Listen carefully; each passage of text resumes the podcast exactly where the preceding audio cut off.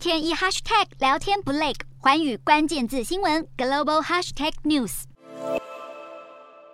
全球沦为闻不到硝烟味却深受其害的战场。随着乌俄战争转为消耗战，战事影响却是进一步外溢，让粮食和能源议题成为焦点，甚至转移了各界对乌克兰战区的关注。法国指控俄罗斯总统普丁拿燃料和粮食当武器，因为欧洲人为了开源节流，甚至连在纪念碑等观光景点都决定省电不点灯了。对于天然气短缺的恐惧，更是正全面笼罩欧洲。其中，北溪一号是俄罗斯天然气输往欧洲的命脉。早在六月底，营运商俄罗斯天然气工业公司就曾以管线维修为由断气。尽管到了七月下旬恢复供气，输气量却只有原来的三到四成。近期又以维修为由，无预警宣布八月三十一号到九月二号将会再停工三天。更引发担忧，入冬之后，俄罗斯将找理由全面断气，让支持度崩跌的德国总理肖兹急跳脚。面对俄方指控是北溪一号使用由西门子生产的天然气狗涡轮机维修延迟才造成的断气，使得肖兹先是亲自前往工厂向媒体大秀涡轮机运作正常，好打脸俄罗斯的说法。二十二号，肖兹又亲自前往多伦多，就加拿大总理杜鲁道展现德加友好。只是谈到是否直接向欧洲供气，杜鲁道却是语带保留，因为从加拿大西部的天然气田到大西洋港口的海运距离遥远。然而，欧洲规模最大的德国化工巨头巴斯夫表示，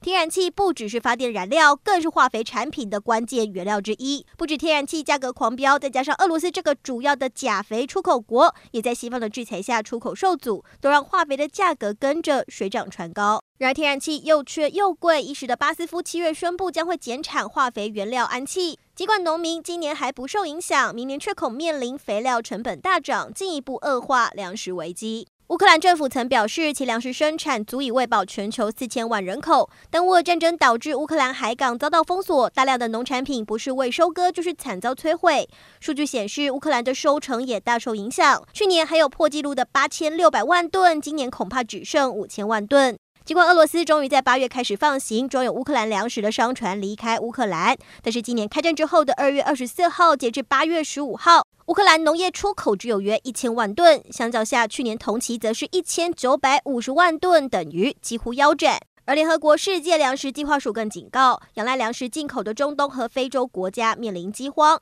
全球已经有三点四五亿人因为饥饿挣扎在死亡线上，创下新高。全球物价上涨，再加上粮食短缺，买不起或是买不到粮食的脆弱族群受害最深，已经点燃人道主义危机。